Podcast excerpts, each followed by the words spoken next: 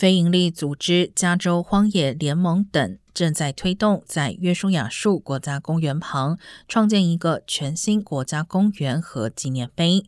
计划以莫哈维沙漠发现的一种蜥蜴命名为查克瓦拉国家纪念碑。拟议中的面积约七十万英亩，将与约书亚树国家公园的南区边缘接壤。目前正在等待总统下令或国会投票通过后正式成立。除了沙漠陆龟和大枣林等濒危物种外，该公园还可防止人为开发当地，并且有早年开矿以及二战时期军营的遗迹。